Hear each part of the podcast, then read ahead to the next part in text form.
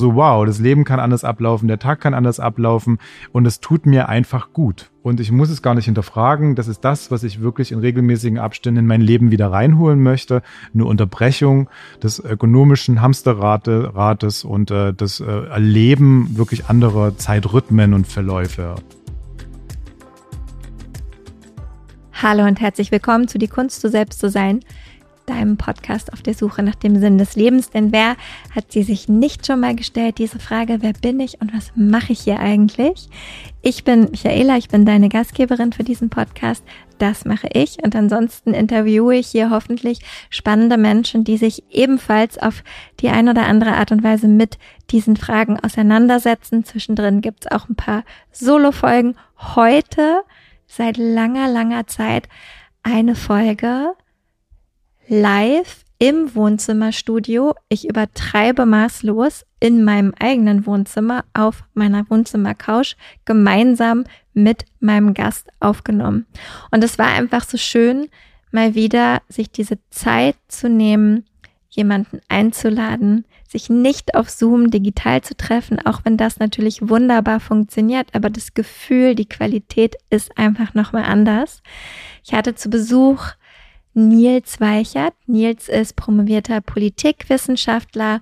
Vielleicht kennst du ihn aber auch über seinen Instagram-Account Waldbaden, mit dem er uns inspiriert, uns mal Zeit zu nehmen oder eine Auszeit zu nehmen, um in die Natur zu gehen, uns von der Natur inspirieren zu lassen, Zeit weg vom Handy, weg vom Computer, weg vom Alltag, um einfach eine neue Perspektive auf uns und unser Leben zu bekommen.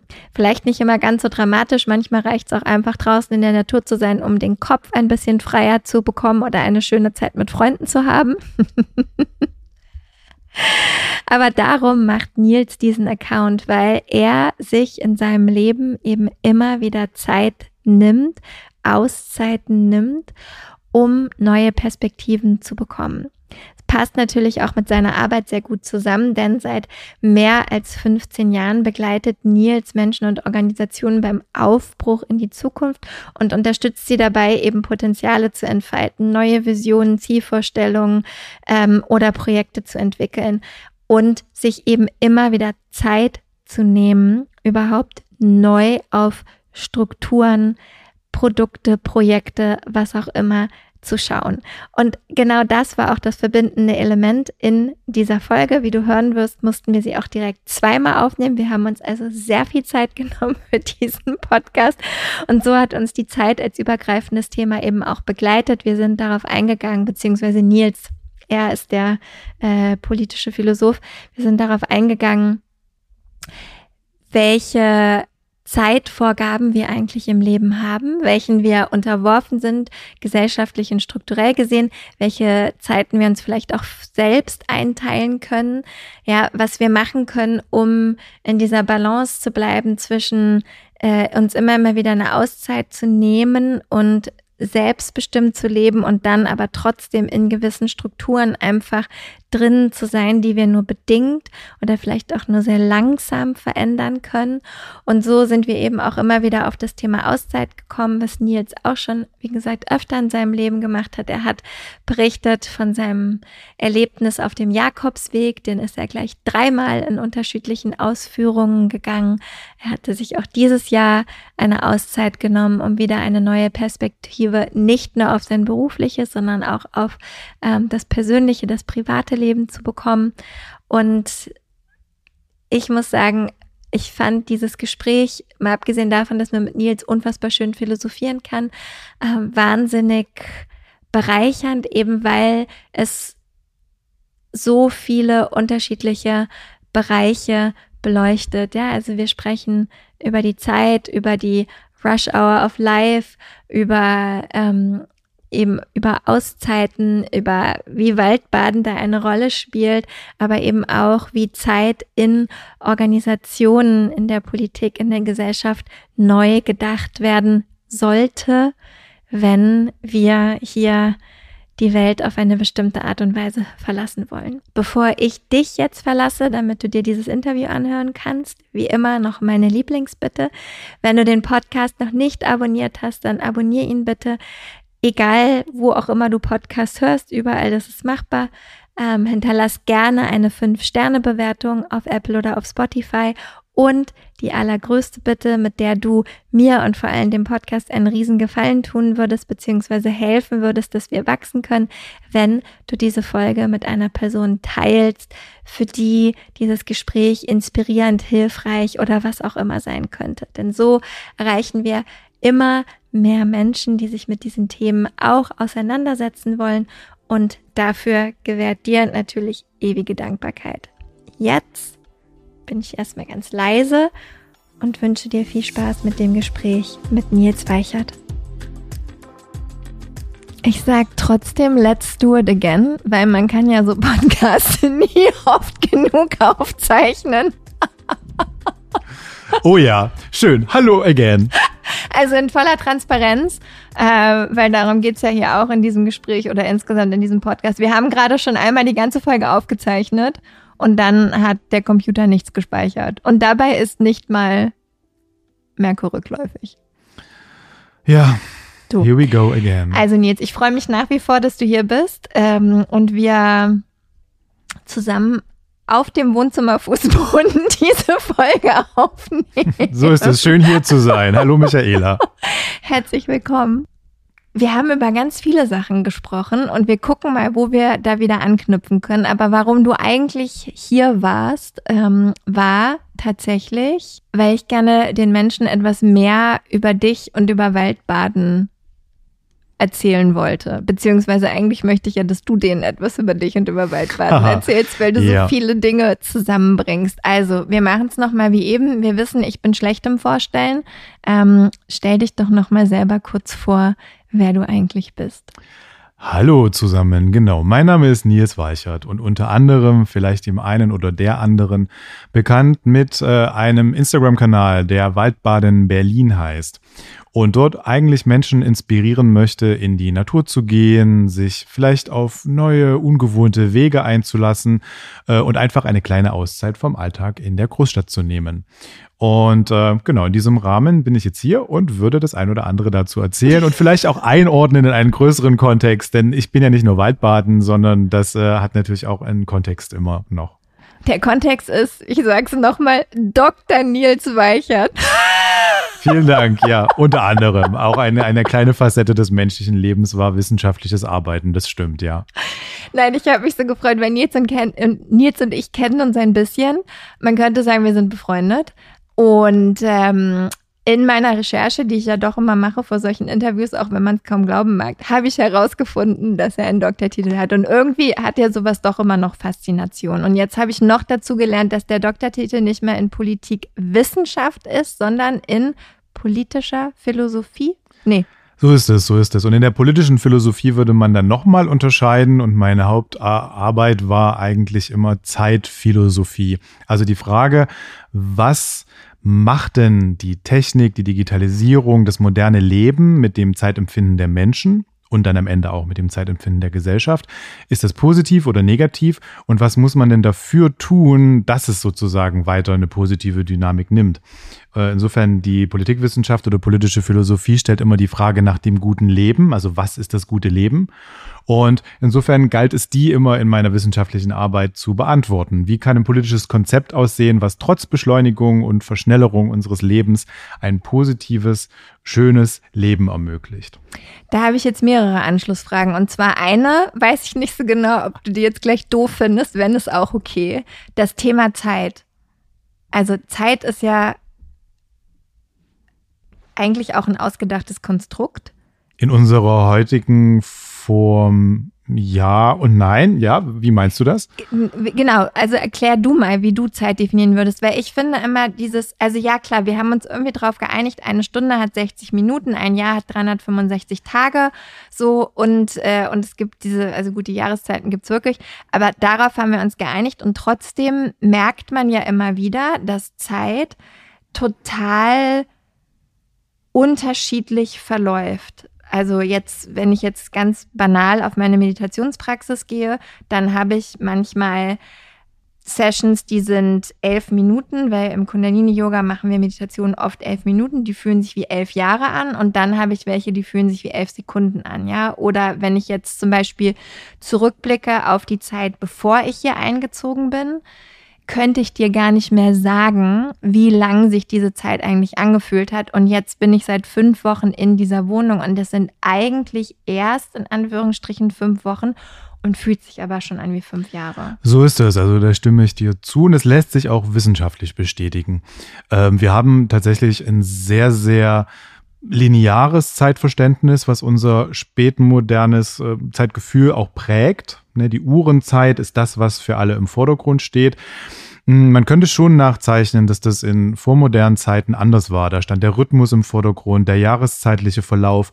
Also es war sehr, sehr zyklischer gedacht. Also Wiederkehr des immer Gleichen, aber auch Halt im Zyklus. Also das ist stark verändert worden mit dem technischen Fortschritt, indem wir sozusagen unsere Welt mit so einem mathematisch, ja, technischen ähm, Entwurf überzogen haben und mittlerweile nur noch eine ökonomisch geprägte Uhrenzeit im Vordergrund steht, die aber nicht einhergeht mit unserem Zeitempfinden auf vielen, vielen Ebenen. Einige hast du angesprochen, bei der Meditation merkt man das. Wir merken es aber auch im Jahresverlauf. Acht Stunden Arbeitszeit fühlen sich im November manchmal anders an, als sie das vielleicht im Juli tun. Und trotzdem ist die Erwartungshaltung an acht Stunden immer dieselbe. Völlig absurd, wenn man sich überlegt, dass wir Menschen sind und keine Automaten. Da sagst du was. Glaubst du, dass wir es schaffen könnten, uns oder würde es, also ich meine, für die Wirtschaft macht es wahrscheinlich keinen Sinn, sich wieder auf ein anderes Zeitkonstrukt zu einigen, aber dadurch, dass du dich ja auch nicht nur, also was heißt nicht nur, ähm, Vergangenheit spielt eine Rolle in deiner Arbeit, aber hauptsächlich beschäftigst du dich mit der Zukunft. Glaubst du, wir können die Zeit nochmal wieder anders bestimmen? Also ich glaube, dass es dringend notwendig ist, die Zeiten wieder anders zu bestimmen. Wir brauchen eine viel, viel stärkere Wahrnehmung von Zeiten der Sorge, der Trauer. Care-Arbeit ist immer ein großes Stichwort, äh, was in diesem Zusammenhang fällt. Das bedeutet in erster Linie aber auch Wertschätzung anderer Zeiten, die nicht dem Duktus des Ökonomischen entsprechen. Also wenn ich mich zu Hause um äh, ältere Menschen kümmere, wenn ich Kinder aufziehe, wenn ich selber in einer Lebensphase bin, die vielleicht nicht jetzt von Schnelligkeit, sondern vielleicht eher von einem melancholisch-depressiven Episoden gekennzeichnet ist, dann hat das trotzdem immer noch einen Wert und muss auch gesehen werden, auch gesellschaftlich gesehen werden, aber auch organisational gesehen werden. Und ich glaube, wir haben ja noch viel Arbeit vor uns, das wieder zu integrieren. Also das, was über die Jahrhunderte ausgeschlossen wurde, indem wir in Manufakturen angefangen haben, Zeit zu takten und Zeit zu messen, und jetzt mittlerweile unser eigenes Leben takten und messen, Zeitmanagement-Literatur kaufen, um unser Leben rationaler und effektiver zu gestalten, völlig absurd in einer Welt, äh, die eigentlich einen Umkehr, um, umgekehrten Schritt gehen muss und wieder eine mehr Sichtbarkeit und Akzeptanz für diese anderen Zeiten äh, gewährleisten, ist das, glaube ich, die Aufgabe für die nächsten Jahre, für Individuen, für Organisationen, aber auch für die Gesellschaft. Und dann das Waldbaden, um da jetzt auch wieder den Schwenk zu machen. Also wir könnten wahrscheinlich einen Podcast nur mit Zeit füllen, aber Aha, wir wollen ja. auch noch ein bisschen was anderes machen. Ähm, dann ist Waldbaden ja eigentlich auch genau das, die Uhren wieder so ein bisschen zurückstellen oder anders stellen, weil du hast schon davon gesprochen, es ist eine Auszeit, die man sich nimmt, die man sich bewusst nimmt. Ähm, also ich meine, so ist das, ja. Hatte der Zeitgedanke da irgendeine Rolle auch mitgespielt oder was war eigentlich der Hauptgrund für dich, Waldbaden mehr nach vorne zu bringen? Oh, eigentlich dreifach hat der Zeitgedanke eine Rolle gespielt. Also für mich individuell auf jeden Fall die Möglichkeit rauszutreten aus dem Alltag und äh, mich in tatsächlich ein anderes Zeitgefühl fallen zu lassen. Also Handy aus, Sinne an, durch die Natur gehen, das Rauschen der Blätter hören, äh, dem Bach einfach dem Verlauf zusehen. Also eigentlich wieder so ein Back to Nature für mich wieder so ein Verorten und Verwurzeln mit dem, was da wirklich ist in der Welt. Das soll gar nicht esoterisch klingen, das kann genauso auf einer Wanderung passieren oder beim Sprung in eine der vielen Brandenburger Seen. Ich glaube einfach die das Abschalten des Handys, das Einlassen auf vielleicht eine neue Umgebung, auf eine Naturumgebung, löst schon ziemlich viele positive Effekte aus. Und wer dann noch professioneller werden möchte, kann dann auch eine Gehmeditation noch ranhängen oder vielleicht auf einen Retreat am Wochenende gehen oder mit dir gemeinsam auf einen Retreat gehen und Natur nochmal aus einer oder Leben nochmal aus einer auch neuen Zeitperspektive erfahren. Das war so das eine. Und das andere, das habe ich immer für mich persönlich so gemacht, in der größten Zeitirritierung dieses Jahrtausends, könnte man sagen, also während der Corona-Pandemie, äh, sozusagen haben mich die Menschen gefragt, warum bist du so entspannt und gelassen? Und meine Antwort war immer, ich bin draußen in der Natur, ich habe schöne Punkte, wo ich hingehe, ich nehme Menschen und Freunde mit dazu. Und, äh, und dann wollten viele Menschen wissen, aha, okay, wo gehst du hin? Und habe das dann angefangen auf Instagram zu teilen. Und eigentlich seitdem immer mehr Zuspruch erhalten. Dann haben plötzlich äh, irgendwie 500.000, 10.000 Menschen diesen Kanal abonniert. Und ich war total baff von den positiven Reaktionen und auch von den Inspirationen, die ich selber zurückerhalten habe und die Orte, an die ich gehen kann. Also ich habe das Gefühl, dass da ein großes Bedürfnis da draußen ist, sozusagen die Welt nochmal aus einer entschleunigteren Perspektive zu sehen, tolle Spots in der Umgebung von Berlin kennenzulernen und ähm, ja, würde das, äh, würde das eigentlich für mich als eine große Bereicherung sehen, die daraus entstanden ist, dass wir plötzlich in einer Pandemie saßen und sich die Menschen gefragt haben, was mache ich denn jetzt eigentlich? Also nochmal wirklich rausgelöst wurden aus ihrem Uhren und getakteten Leben. Das war wirklich eine große Irritation mit auch für mich sehr positiven äh, Konsequenzen. Spannend. Zwei Anschlussfragen. Eine, die mir natürlich auffällt, aus meiner Warte interessant, dass du eben gesagt hast, es soll gar nicht esoterisch klingen. Und ist es nicht interessant, dass wir, wenn wir darüber reden, also wenn es ins Gefühl geht oder in das, was nicht mehr vom logischen Menschenverstand herzuleiten ist oder nachzuprüfen oder wie auch immer zu forschen, ist es nicht interessant, dass wir dann immer kommen und sagen, oh sorry, äh, ich will jetzt gar nicht esoterisch sein.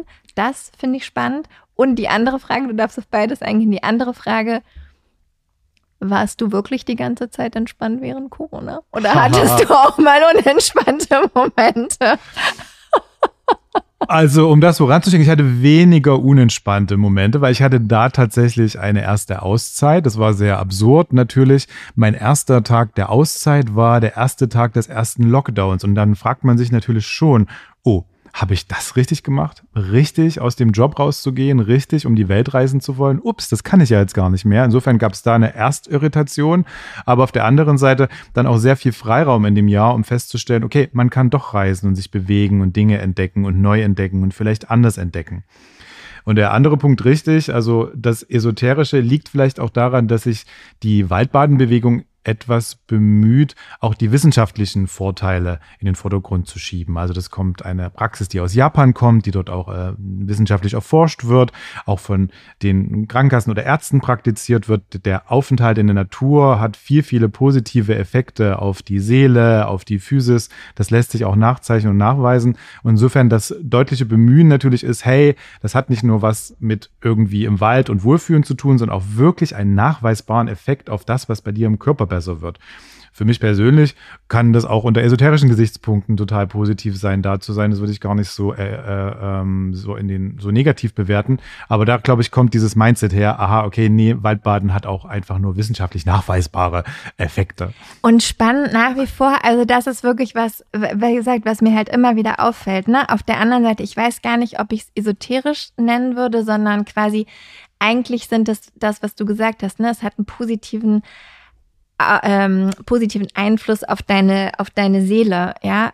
Das ist, ist, ja eigentlich was Spirituelles, was wieder was anderes ist als etwas Esoterisches. So ist das, so ist das. Und die Frage ist, warum brauche ich als Mensch die Wissenschaft, die mir sagt, wenn du in den Wald gehst, wirst du dich gut fühlen. Warum kann ich nicht auf mein eigenes Gefühl vertrauen? So ist es. Und dem würde ich 100% zustimmen. Das war auch nie die Intention, meine Intention, nochmal vorher eine Studie zu lesen, ob ich mich wohlfühle im Wald, sondern die klare Erkenntnis, mir tut es gut, eine Auszeit kürzer oder länger auch in der Natur zu nehmen und die auf mich wirken zu lassen. Ich weiß, meine allererste Auszeit, die ich irgendwann mal einmal nahm, das war noch bevor Harpe Kerkeling sein Buch veröffentlichte, habe ich auf dem Jakobsweg verbracht verbracht und da nochmal eine ganz andere Art von Waldbaden oder Naturbaden kennengelernt, nämlich einen Rhythmus jeden Tag zu haben, zeitig aufstehen, mit anderen Menschen einen Weg zu laufen, mir das Leben aus einer neuen Perspektive anzuschauen. Das war für mich schon vor 15 oder 18 Jahren, so lange wird es ungefähr her sein, schon das erste Mal so in relativ jungen Jahren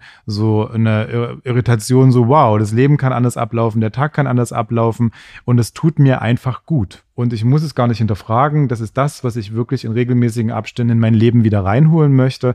Eine Unterbrechung des ökonomischen Hamsterrates und äh, das äh, Erleben wirklich anderer Zeitrhythmen und Verläufe. Und das habe ich auch im letzten Jahr äh, ganz äh, so praktiziert für mich.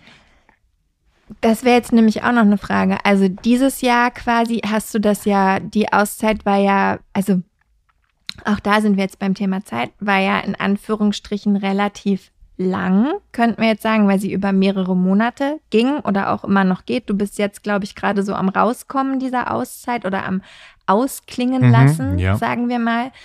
Ähm, da interessieren mich zwei Sachen. So zum einen, du hast es ja auch auf deinem Account geteilt. Wie, was hast du so oder was merkst du so das Bedürfnis bei anderen Menschen? Weil dein, auf Waldbaden alle sind sehr aktiv. Also du hast eine, eine super engagte, hast du eben auch schon gesagt, Community, die dich inspiriert, die, die du wieder zurück inspirierst. Was war da so der, der Grundtenor an, an Menschen, was die sich so an Auszeit wünschen oder vielleicht auch nehmen? Und denkst du, also zum Beispiel Jakobsweg war ja wahrscheinlich, weiß ich nicht, wie lange braucht man da? Vier Wochen, sechs Wochen, drei Wochen, zwei Wochen? Kann man das machen, wie man Unterschiedlich. Will? Es gibt sehr viele Jakobswege, aber man kann tatsächlich die Zeit aus seinen eigenen zeitlichen und konditionellen ähm, sozusagen Rahmendaten anpassen. Also man kann eine Woche laufen, man kann aber durchaus auch acht Wochen laufen. Also was würdest du sagen, so weil man kann ja auch nicht immer sich, keine Ahnung, neun Monate Auszeit gönnen, aber und zwei Wochen Urlaub sind auch nicht immer per se irgendwie so Auszeit. Das, so ne? Ja. Also was ist da so, was für einen Rahmen würdest du sagen, wenn ich über Auszeit nachdenke, kann ich da vielleicht dran setzen? Also ganz gesamtgesellschaftlich hoffe ich, dass Auszeit gar nicht mehr als Wort irgendwann notwendig ist, sondern dass wir uns in, in unseren Lebenszusammenhängen immer auch die unterschiedlichen Zeiten nehmen können, die es braucht. Äh, andererseits äh, würde ich auch gar nicht die äh, Anforderungen so hochhängen und sagen, man muss ein Jahr Auszeit nehmen. Das lässt sich auch manchmal in den Alltag einfach integrieren, indem ich mir regelmäßig eine Stunde Zeit für Meditation nehme oder drei Stunden für Waldbaden oder wirklich einen bewussten Tag für mich. Äh, insofern gibt es einfach vielfältigste Möglichkeiten, um sich noch einmal auch unterschiedliche Zeiten wieder zurück ins Leben zu holen. Und das viel beschworene, ich sage es jetzt das letzte Mal, Hamsterrad auch wirklich nochmal zu äh, relativieren und aus einer anderen Perspektive zu sehen. Aber ich glaube, es muss nicht immer der Jakobsweg sein, würde aber jedem ehrlich gesagt wünschen, dass er einmal im Leben eine Art von Jakobsweg-Erfahrung hat weil das schon nochmal unter, ich bin, also bin im Jakobsweg ohne Ideen gestartet und am Ende wurde ich gefragt, man wird im Endort in Santiago de Compostela, kriegt man eine Urkunde ausgestellt und wird gefragt, sind sie aus sportlichen, aus kulturellen oder aus äh, tatsächlich äh, spirituellen, spirituellen schrägstrich religiösen Gründen gelaufen. Und am Anfang dachte ich, ich hole mir bestimmt die Sporturkunde, habe mich dann doch für die letzte Urkunde entschieden, weil es weder eine kulturelle noch sportliche Erfahrung war, sondern eine sehr spirituelle für mich. Also weil dieses Zurückgeworfensein auf sich selbst, auf wirklich den Rhythmus der Natur und des eigenen Lebens jeden Tag so hautnah erleben. Und ich bin acht Wochen gelaufen bei meinem ersten Jakobsweg. Wow, acht Wochen. Äh, da ist es tatsächlich eine völlig Veränderung passiert und äh, ja, hatte dann plötzlich eine neue neue Urkunde am Ende des Weges zu Hause. okay, aber abgesehen von der neuen Urkunde, die nichts mit Sport zu tun hatte, was würdest du rückblickend jetzt sagen, war das, das, was dich, also gibt es etwas, was dich auch heute noch davon beschäftigt oder wovon du heute noch zehrst aus dieser Erfahrung? Oder so dieses, ich hasse diesen Ausdruck oder das heißt, ich hasse es, ein sehr böses Wort.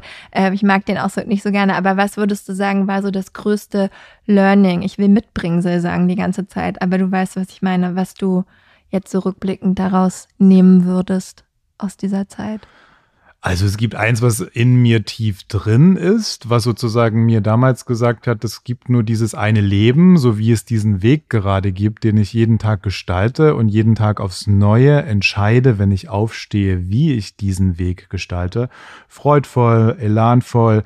Das wird einem wenn man eine Strecke jeden Tag im selben Rhythmus zurücklegt, noch einmal deutlicher, weil es eine große Metapher auf das Leben ist. Also insofern, meine Wahrnehmung von Leben und wie ich das gestalte, hat sich radikal verändert und ist tatsächlich auf dieses Bewusstsein, okay, ein Weg, einmal die Möglichkeit, mach das Beste daraus, nochmal so ganz verinnerlicht worden. Und für den ersten Jakobsweg kann ich sagen, die rein praktische Konsequenz war danach, mich aus allem rauszunehmen und anzufangen zu promovieren und ein Institut mit Freunden zu gründen. Das waren so die Dinge, die tatsächlich dann lebenspraktisch daraus resultiert sind und die mein Leben dann auch deutlich verändert haben. Ich war plötzlich Gründer eines Instituts, wir hatten Projekte, die wir gemacht haben, ich habe parallel promoviert. Also es war eine spannende neue Erfahrung, die ich auf dem inneren Bewusstsein gebaut habe. Okay, nimm einfach das selber in die Hand und tu was. Wie oft bist du den Jakobsweg dann gegangen? Ich bin jetzt dreimal den Jakobsweg gelaufen. Einmal den klassischen, den äh, äh Camino in Spanien, dann den etwas, ich würde mal sagen, einsteigertauglicheren in Portugal, den Camino Portugues und den Weg im Norden Spaniens, den Camino del Norte. Und vielleicht steht in ein paar Jahren oder ein paar Jahrzehnten nochmal ein neuer Weg an.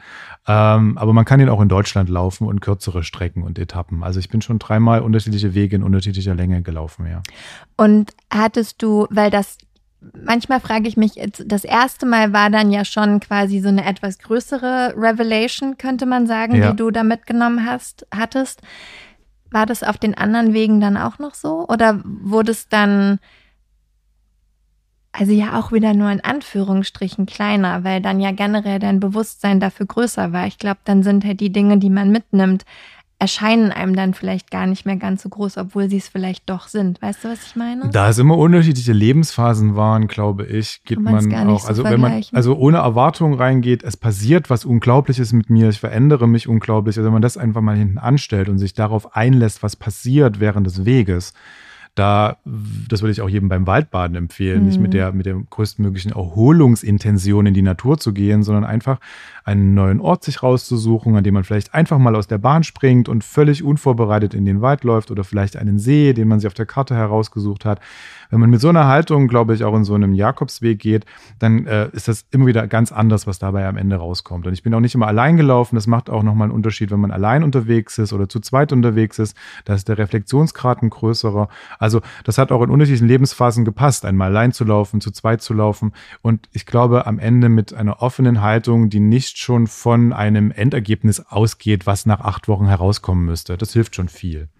Da sind wir wieder beim Offen, bei der Offenheit. Wir haben vorhin schon in der Küche gesessen und geredet. Da hat Nils auch schon gesagt, dass das eigentlich ähm, mit die wichtigste Qualität im Zweifelsfall ist, um, und dann komme ich nämlich auch wieder zu dem zurück, was du vorhin schon gesagt hast, um ein gutes, zu um ein gutes Leben zu führen. Denn was war meine andere Frage, die ich noch hatte?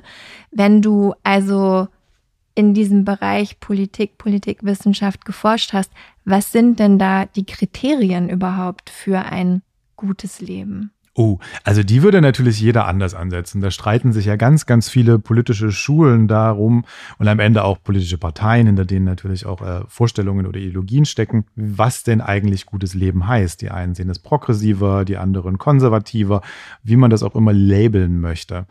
Äh, für das gute Leben, was ich aus meiner, äh, ich will mal sagen, zeitpolitischen oder zeitphilosophischen Perspektive äh, ergibt, heißt es immer, der Mensch kann nur bis zu einem bestimmten Grad seinen eigenen Lebensrhythmus beeinflussen. Also ich kann selber entscheiden, natürlich, wann ich aufstehe, aber dann hört es auch schon fast auf, denn der ganze Tag ist strukturiert durch die Gesellschaft, in der ich mich befinde. Das heißt also, das erste Problem, was die meisten vielleicht haben, ist der Stau am Morgen. Das ist kein individuell gemachtes Problem, sondern es ist ein gesellschaftlich gemachtes Problem, weil alle zur selben Zeit denselben Weg gehen, entsteht das.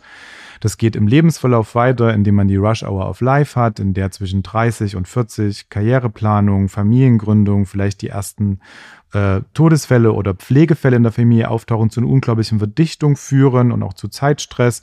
Und das lässt sich immer weiter fortsetzen. Äh, das sind viele Themen, die unser Zeitempfinden oder Zeiterleben prägen, sind eben nicht individuell. Die kann ich nicht damit lösen, dass ich mich in eine Meditation begebe, Waldbade oder indem ich ein Zeitmanagement-Seminar besuche, sondern hier müssen wir ganz klar fragen, welche Rolle haben denn noch die anderen Institutionen unserer Gesellschaft, die Taktgeber unserer Gesellschaft, Organisationen, Institutionen, Politik. Sie alle geben uns Rhythmen vor, die vielleicht nicht mehr in allen Bereichen den heutigen Vorstellungen oder Wünschen entsprechen. Äh, und insofern ist der Einzelne eben nur bedingt in der Lage, da etwas zu steuern und zu gestalten, sondern hier sind auch Organisationen, Institutionen und am Ende Politik gefragt, äh, diesen neuen Rahmenbedingungen Rechnung zu tragen. Und jetzt hat man ja aber an vielen Stellen das Gefühl, dass sich da nicht viel an dem Rhythmus ändert.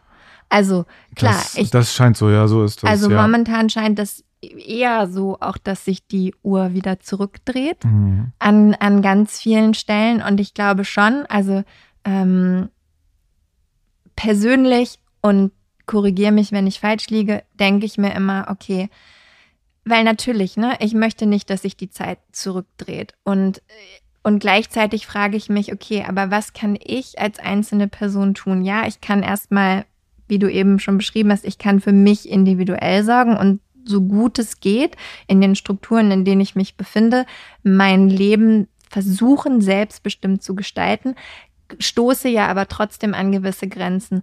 Aber wo es schwierig wird, finde ich immer, ist, wenn ich sehe, welche Strukturen sich verändern müssten oder was ich glauben würde, welche Strukturen sich verändern müssten, wie schaffe ich es als Einzelperson, motiviert zu bleiben oder nicht so frustriert zu sein, weil Dinge vielleicht sich super langsam entwickeln, weil ich vielleicht auch das Gefühl habe, ich glaube, das geht vielen so mir inklusive, was kann ich denn überhaupt als Einzelperson machen, damit sich etwas in diesem großen Ganzen bewegt, für das oder auf das ich ja nur bestimmt irgendwie Zugriff habe.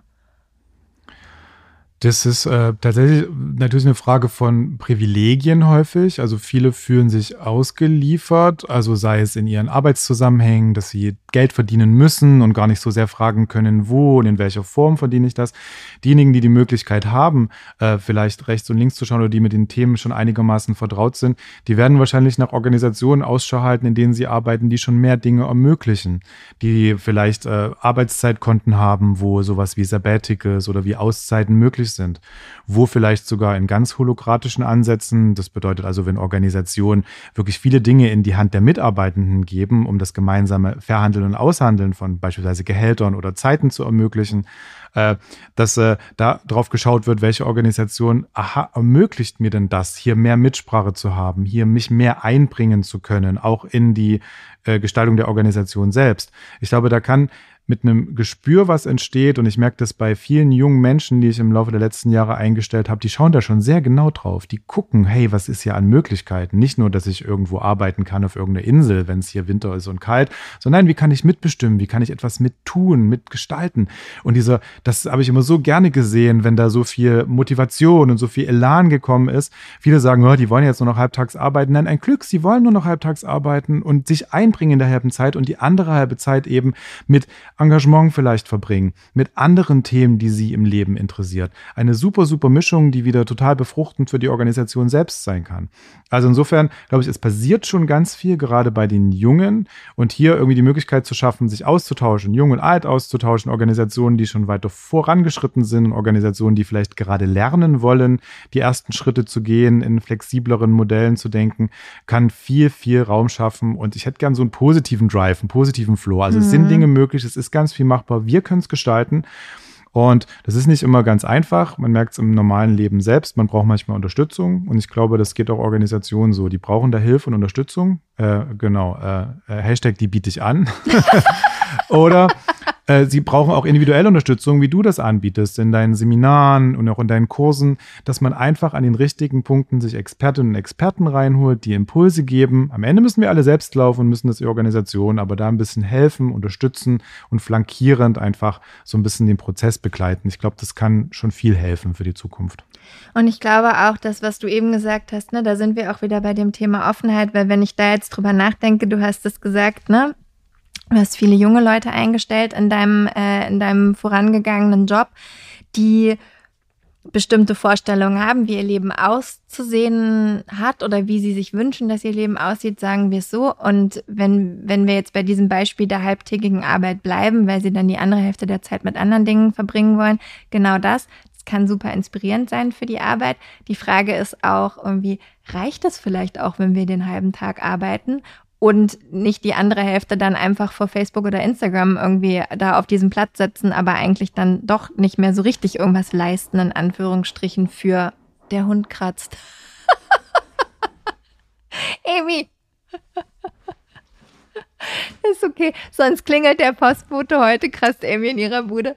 Ähm, also, ne, die ist ja auch die Frage, wie viel schaffe ich überhaupt zu leisten und würde das, äh, würde das dazu führen, dass dann das ganze Unternehmen weniger leistet, nur wenn wir alle nicht mehr so lange arbeiten würden. Ähm, und damit einher diese Offenheit, die wir haben müssen, die ja manchmal aber auch schmerzhaft ist. Weißt du, weil ich so drüber nachdenke? Es gibt diese lustigen TikTok und Instagram-Memes mit den mit den unterschiedlichen Generationen, wie die während der Arbeit sind, ne? Von den Boomern über Millennials, über Gen Z und die, die sind mal sehr witzig, aber dann irgendwie auch ähm, sehr passend. Und ich glaube schon, wenn ich in dieser älteren Generation bin und ich gehöre jetzt nicht zu den Boomern logischerweise, aber ich kann schon nachvollziehen, dass die auf eine gewisse Art und Weise gearbeitet haben, ihr Leben lang und ja auch einiges geleistet haben. Und jetzt kommt so eine ganz neue Generation, die das ganz anders machen will. Dann ist ja in dieser Offenheit, die ich haben muss, wenn ich gerade jetzt noch als Boomer in der Chefposition, Chefinnenposition bin, die ist dann vielleicht ja auch schmerzhaft, mir einzugestehen, dass es heute in der Zeit, in der wir leben, vielleicht auch anders gehen würde. Damals ging es vielleicht auch gar nicht anders, weil da bestimmte Gegebenheiten gar nicht waren. Ne? Du hast es gesagt, wir haben jetzt Technologien, die uns helfen, die früher gar nicht da waren. Ja, da musste ich vielleicht wirklich acht, neun Stunden am Tag arbeiten. Jetzt muss ich es vielleicht nicht mehr, weil mir bestimmte Technologien so viel Arbeit abnehmen, dass ich vielleicht mit vier Stunden hinkomme. Und ich glaube, das ist auch was, was, also weiß ich nicht, sag du es mir, was halt oft unterschätzt wird, weil wenn ich und wo glaube ich, wo es dann auch schwierig wird, wo halt diese Offenheit und dieser, dieser positive, was du gerade beschrieben hast, dieses positive Herangehen daran, wirklich total gefragt ist, weil mich ödet es auch manchmal an, wenn ich bestimmte Sachen sehe, die finde ich auch schmerzhaft. Ja, dann habe ich aber die Kapazität aufzumachen, manchmal mit, manchmal ohne Hilfe und damit auch okay zu sein. Aber ich glaube, das ne, ist bei diesen, gerade wenn es diese Unterschiede in den Generationen sind, oft gar nicht so leicht. Es wird leider sogar noch schlimmer. Oh Gott. Äh, weil wir dieses Generationale eigentlich in der Form ja gar nicht mehr erleben. Also wenn du, äh, ich, ich gehe erst nochmal einen Schritt in die Dramatik, zwei Schritte zurück, um dann aber nach vorne zu gehen und zu schauen, was ließe sich auch Positives daraus ableiten. Super. Äh, wenn wir schauen, äh, wir sind also rein zeittheoretisch betrachtet, haben, haben wir eine, ein Zeitalter der extremen Beschleunigung. Das bedeutet aber nicht nur Beschleunigung, weil wir schneller produzieren, transportieren und kommunizieren, das erleben wir alle, sondern auch eine Beschleunigung unserer Sozialpraktiken. Das heißt also, wir wechseln schneller unsere Parteipräferenzen, unsere Intimpartner. Äh, die ganze Beschleunigung unserer Einstellungen zeigt, es gibt immer weniger Halt. Ne? Unsere Handlungsoptionen sind immer so schnell und es ändert sich alles so schnell, dass wir uns auch anpassen müssen und darauf irgendwie einen neuen Bezugspunkt entwickeln. Das ist aber noch nicht das Ende der Beschleunigungsreihe, sondern die, der Zeittheoretiker Hartmut Rosa würde sagen, es gibt sogar noch eine dritte Ebene und zwar unser wirklich rein praktisches Leben beschleunigt sich. Also nicht nur die ne, individuellen Dinge äh, beschleunigt sich. Man merkt, dass, dass die Menschen in den Städten schneller laufen, beispielsweise. Äh, und äh, insofern vor allem eine große Tendenz ist, wir haben nicht mehr ein intergenerationales Wandlungstempo, also quasi eine Generation ändert sich, ich habe eine andere Einstellung als meine Mutter oder sie als ihre Großmutter oder ebenfalls Mutter, sondern wir haben ein intragenerationales Wandlungstempo. Das heißt also, du und ich unterscheiden uns im Zweifelsfall schon den, von den Einstellungen her und von den Blicken auf die Realität. Und das ist ein völlig neuer Zusammenhang, dem wir uns auch stellen müssen, wenn wir nicht mehr von Generation zu Generation denken, sondern sehen, wie schnell unser Leben geworden ist, wie die Veränderungen sind und dann unsere Auswirkungen sehen, Digitalisierung, Globalisierung, Klimawandel, dann haben wir eine doppelte Verflechtung, der wir begegnen müssen. Und das können wir nicht mehr, indem wir sitzen und warten und schauen, sondern indem wir uns fragen, okay, was können wir anders machen, was können wir anders tun? Und insofern, glaube ich, braucht es eine stärkere Sensibilisierung auch in den Organisationen und Institutionen, dass die auch schon von ihrem, wie arbeiten wir zusammen, zusammen, wie leben wir zusammen, dass die da auch ihren Beitrag leisten müssen, um da zu dieser ne, planetarischen Wende, die es eigentlich braucht im Denken und Handeln, einen Beitrag zu leisten. Und man nicht abwarten kann, noch eine Generation und noch eine Generation, bis wir irgendetwas tun. Das heißt also, bewusst machen von, hey, wir haben Regenerationszeiten, die sowohl ökologischer Natur als auch menschlicher Natur nicht beachtet werden. Wie kann ich das integrieren? Dass man sagt, äh, wie kann ich sozusagen das einzelne Leben und die Perspektiven von, hey, Teilzeitarbeit, äh, Balance zwischen Care-Arbeit und äh, Erwerbsarbeit, wie kann ich das gut integrieren? diese ganzen Fragen einfach stellt und die zulässt, ist, glaube ich, jetzt der richtige Zeitpunkt und notwendig. Und äh, da gibt es keine Diskussion mehr drum herum. Und dann wahrscheinlich auch einfach mal ausprobiert. Weil das ist ja so das Nächste, dieses, die Fragen stellen und drüber diskutieren, ja, aber dann muss man ja auch irgendwie ins Handeln kommen. Ja, der, der anstrengende Prozess geht dann los, wenn man anfängt, das umzusetzen. Also wenn man es dann auch nicht top-down macht, sondern die Menschen involviert in den Veränderungsprozess, dann heißt das immer wieder Raum für Austausch schaffen, für das Miteinander schaffen, auf Augenhöhe miteinander sprechen. Das heißt natürlich auch Empathie, das heißt am Ende aber auch Achtsamkeit. Mindfulness Leadership wird für die Zukunft eine ganz große Rolle spielen, weil andere Kompetenzen für diesen Austauschprozess notwendig sind. Und auf der anderen Seite aber natürlich nicht nur die Räume zu schaffen, sondern auch ehrlich das umzusetzen, was an gemeinsamen, partizipativ erarbeiteten Ergebnissen herausgekommen ist. Und das dann nicht als einen Punkt zu sehen, hey, das gehe ich einmal durch und dann habe ich eine Veränderung, sondern das als einen Dauerprozess in die Organisation einzubauen und ins Leben einzubauen, das ist tatsächlich eine Herausforderung und das braucht Ressourcen und das braucht Zeit. Ähm, aber das bedeutet ja ein anderes Zeitverständnis, wenn ich aushandle mit den Menschen, wenn ich gemeinsam mit denen über Themen spreche, wie Gehalt zum Beispiel, wenn das äh, gemeinschaftlich ausgehandelt wird in einer Organisation, dann geht das nicht konfliktfrei vonstatten, glaube ich, aber wird am Ende positiv bewertet, weil der Einzelne sieht, ah, okay, meine Stimme zählt, ich kann was tun und irgendwie ist alles transparenter und viel sichtbarer als vorher. Und Zeit braucht es doch. Und die haben wir ja gar nicht so dolle. Eine, eine, eine, eine Zeit. Also das sagen natürlich unterschiedliche äh, äh, religiöse Blickwinkel auch anders, äh, dass es mehrere Möglichkeiten gibt und auch äh, die äh, Lebenszeit nicht nur auf dieses einmal 80, 90 Jahre begrenzt ist. Ich würde jetzt erst einmal davon ausgehen, vielleicht auch als ostdeutsch sozialisierter Mann, äh, dass ich diese, also damit natürlich auch äh, äh atheistischer vielleicht großgezogen erzogen wurde, äh, einmal diese Lebensphase gibt, 80, 90 Jahre, wo ich meinen Beitrag leisten muss, dass die Welt nicht den Bach runtergeht, sondern besser wird und aber auch nur einmal die Möglichkeit habe, dieses Leben zu leben. Insofern geht Zeitpolitik oder Zeitgestaltung natürlich auch immer von diesem ne, eingezwängten Korsett aus, was wir haben, nämlich diese einmalige Lebensspanne. Siehst du, und da bin ich, also zwar religiös sozialisiert, ein bisschen zu religiös, wenn oh, man mich, okay. ja gut, aber habe ich ja dann, also kann man ja Gott sei Dank dann auch wählen, wie man damit weiter umgeht und dann ja auch eher in die yoga-philosophische Richtung eingestiegen. Und ähm, ich glaube schon daran, dass wir nicht nur einmal, sondern mehrfach hierher kommen. Mhm. Ähm, ob meine Omi sich jetzt dabei im Grabe umdreht, wenn sie das hört, das lassen wir okay, mal dahingestellt. Ja, ja. Aber das ist okay, damit kann ich leben. Ähm, aber klar, nichtsdestotrotz ändert es nichts daran, dass dass selbst mit, also zumindest für mich, andere mögen das anders sehen, aber selbst mit dem Gedanken, ich mache das hier nicht nur einmal, sondern ich habe es wahrscheinlich schon tausendmal gemacht, ähm, ja, jedes Mal trotzdem wieder das Beste draus zu machen ne? und jedes Mal das mitzunehmen, was es zu lernen gibt, gerade in jetzt hier und sich ja trotzdem auch darum zu sorgen, dass die äh, Welt bitte nicht den Bach runtergeht, weil ähm, jetzt Klar, kann man wahrscheinlich, kommt man auch nochmal in anderen Dimensionen irgendwo vor, keine Ahnung, aber das ist dann vielleicht doch auch ein bisschen zu. Aber macht es das einfach, macht es das für dich einfacher, zu, hier eine, auch die, die, das Gefühl, es ist nicht nur einmal auf der Welt zu sein? Oder meine, verändert das eigentlich gar nichts? Mm, ja und nein. Ähm, weil ich glaube, diese, die Erkenntnis der eigenen Endlichkeit ist so oder so schwierig. Ja, weil, weil, ja, ich setze mich nicht super viel damit auseinander, aber immer wieder. Und, und gerade in Yoga und Meditation spielt es halt eine Rolle. Ne? Also ich meine, mhm. es hilft mir, anders durchs Leben zu gehen, ja, und mir darüber bewusst zu sein, dass halt eben, also nothing lasts forever, ja. Und das ist auch was, finde ich, auch was Befreiendes auf der einen Seite Ähm, es hilft mir, älter zu werden, weil ich halt mich, mir es hilft, mich nicht so diesen ganzen Trends und Jugendwahn und so hinzugeben, weil ich halt weiß, dass das Teil des Zykluses ist.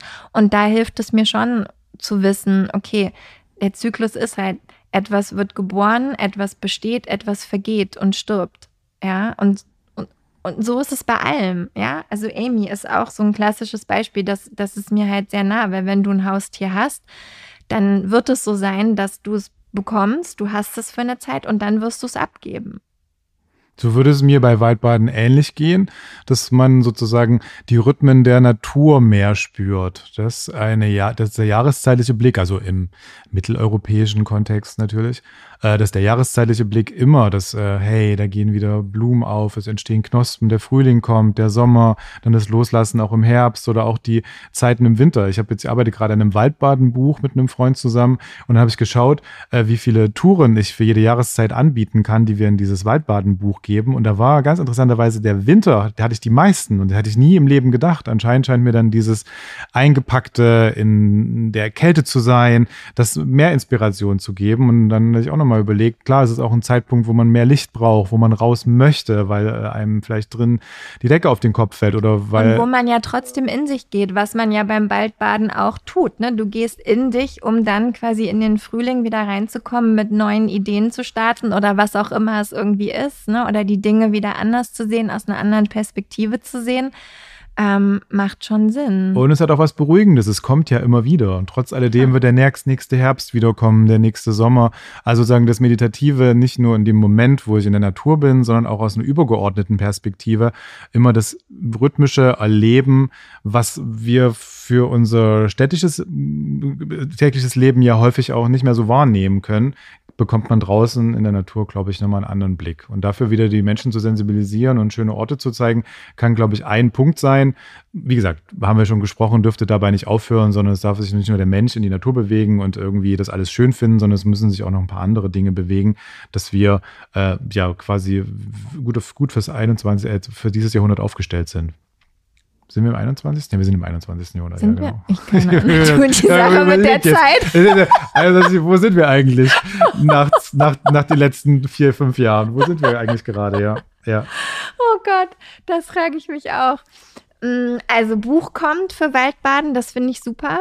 Äh, da werden wir Touren drin finden, nehme ich an. Sag mir nochmal, be bevor ich da weiterfrage, was war denn dann die Jahreszeit, wo du am wenigsten Touren hattest? Sommer. Da habe ich jetzt auch gedacht, der Sommer, ja gut, da sitzt man halt draußen und trinkt Aperitivo. Sommer, Sommer, ja, das war irgendwie die wenigste Zeit. Ja, erstaunlich, der Sommer, der Sommer war's. Interessant. Wirklich interessant, aber auch sinnhaft. Okay, und was steht sonst noch so an für, für dich und deine Zukunft oder auch für die Zukunft von Waldbaden oder beides auch zusammen? Für unsere gesellschaftliche Zukunft? Oh Gott, fünf Fragen in einer. Du machst draus, was du willst. Also Waldbaden war immer ein Hobby von mir und es macht auch total Spaß und ich glaube, das wird es auch zum großen Teil bleiben, weil ich glaube, ich nicht so richtig ein Freund davon bin, so mir mein, mein, mein Spaß, meine Freizeit, meine Mindfulness oder mein Hobby so in einen Arbeitszusammenhang äh, pressen zu lassen. Also vielleicht äh, das äh, vorangestellt.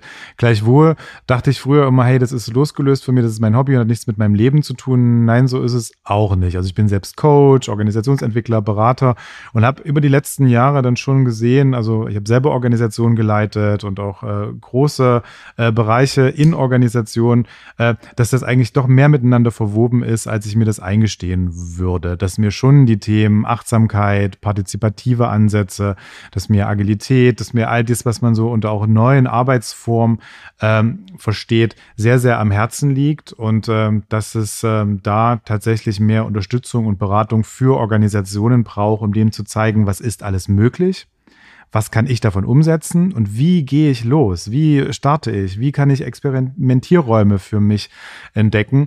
Äh, dass es da Unterstützung braucht und das würde ich gern mehr in den äh, nächsten Jahren auch tun. Mehr Organisationen dabei beraten und unterstützen, neue Perspektiven auf das Arbeiten miteinander, aber auch auf das Entwickeln von Produkte oder Programme zu gewinnen. Und dafür gibt es eine Seite Neo mit 3O, wo man äh, ein paar Angebote von mir findet Und äh, das Neo steht für mich tatsächlich, also auch die 3O in Neo steht für mich unter einem neuen Denken, ein neues Handeln und ein neues Wirken, was es braucht. Also neues Denken bei den Menschen und auch bei den Führungskräften, dann am Ende ein neues Handeln organisational und vielleicht auch ein neues Wirken gesellschaftlich mit dem, was wir da umsetzen und tun, so dass ich dafür gerne in Zukunft mehr Energie und Ressourcen bereitstellen will, auch beruflich, also auch selbstständig und beruflich. Und klar, wie gesagt, Waldbaden wird immer dabei eine Rolle spielen, weil gerade dieser achtsame Blick oder äh, ja, das würde ich mal schon als mal achtsame Blick für mich für die Zukunft äh, immer stärker in Organisationen äh, eingebaut werden muss. Und trotzdem kann Waldbaden ja dann so weiterhin eine Auszeit sein, auf allen Ebenen.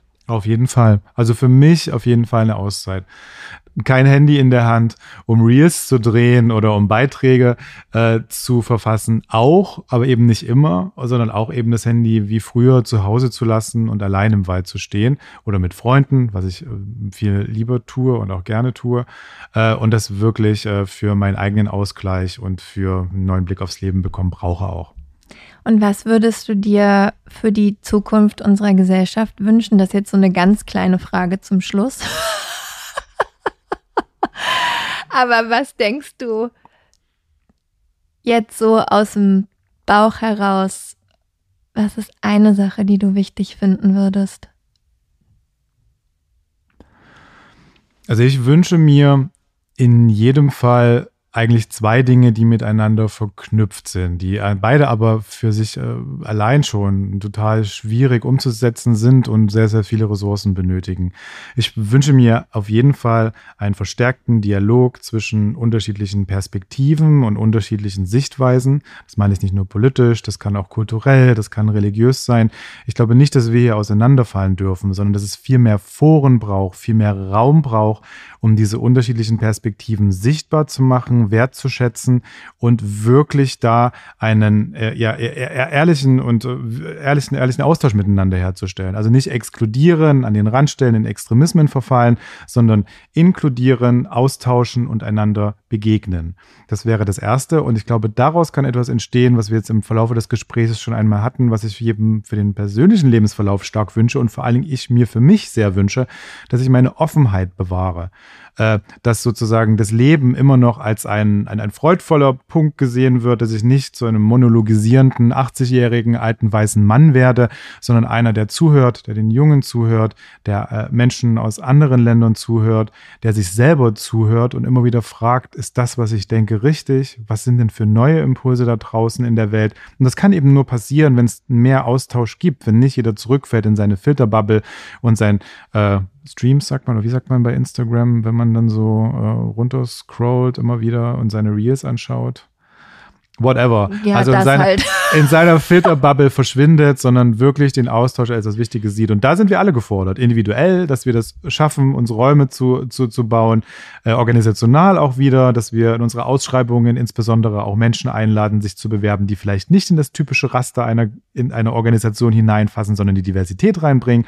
Aber natürlich auch gesellschaftlich, indem wir Räume schaffen, in denen sich Menschen mit unterschiedlichen Perspektiven auf die Realität austauschen können. Und das wird immer, immer wichtiger, weil wir so an Komplexität, Schnelligkeit und Intensität gewinnen, dass wir niemanden zurücklassen dürfen. Austausch, Beteiligung sind die großen Herausforderungen unserer Zeit und dafür sehe ich noch zu wenig und dafür wünsche ich mir mehr und das kann ich in Organisationen tun, kann ich vielleicht auch politisch tun, indem ich mich engagiere, aber da meinen Beitrag zu leisten, diesen organisationalen Austausch und die frischen Perspektiven reinzubringen, das will ich tun. Der Rest kann ich die Daumen drücken. also Das machen wir alle, die Daumen drücken. Ich bin gespannt. Ähm, Finde ich gut. Das waren schöne Abschlussworte. Äh, vor allem Austausch. Da bin ich auch großer Fan davon. Ähm, auch wenn das nicht immer so ganz leicht ist oder manchmal nicht so ganz leicht ist, aber am Ende dann halt doch wertvoll. Und man nimmt so viel für sich selber irgendwie mit. So ist das. Ja. So ist das. Ich hoffe, hier konnten auch die ein oder anderen Personen da draußen etwas für sich mitnehmen. Nils, es war sehr schön, auch dass du es zweimal mit mir aufgenommen hast. Wir hoffen einfach, dass diese Aufnahme jetzt gespeichert werden kann. Ansonsten sind wir das dritte Mal dabei und fragen uns, was haben wir eigentlich schon erzählt und was sollten wir noch erzählen. äh, aber das können wir dann bei Folge zwei vielleicht nochmal vertiefen. Ganz genau so machen wir es. Vielen Dank. Danke dir. Vielen tausend Dank, lieber Nils. Es war äh, nach wie vor ein großes Vergnügen für mich, dich hier live im Wohnzimmer zu haben und mal so ausgiebig über die Zeit sprechen zu können und wie viel Sinn es macht, dass wir uns immer wieder Auszeiten nehmen und überhaupt mal über Zeit und deren Verlauf auf unterschiedlichen Ebenen nachdenken. Wenn du näher in Kontakt sein möchtet, möchtest mit Nils, dann schau gerne in den Show Notes vorbei. Da ist natürlich der Waldbaden-Account verlinkt, denn das nächste Wochenende kommt und der nächste Waldausflug damit auch. Du findest aber auch Nils Website, wo du alles über seine Coachings und seine Organisationsentwicklung findest und auch alles sonst, was du über ihn wissen musst. Also danke Nils und danke dir fürs Zuhören und fürs Hiersein. Wir hören uns dann in zwei Wochen wieder.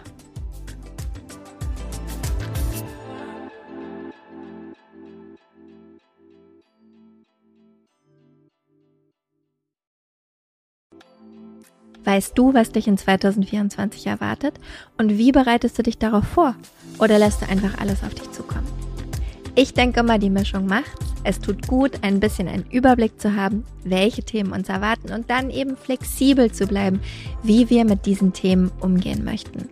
Und genau das machen wir im Astro 2024 Forecast.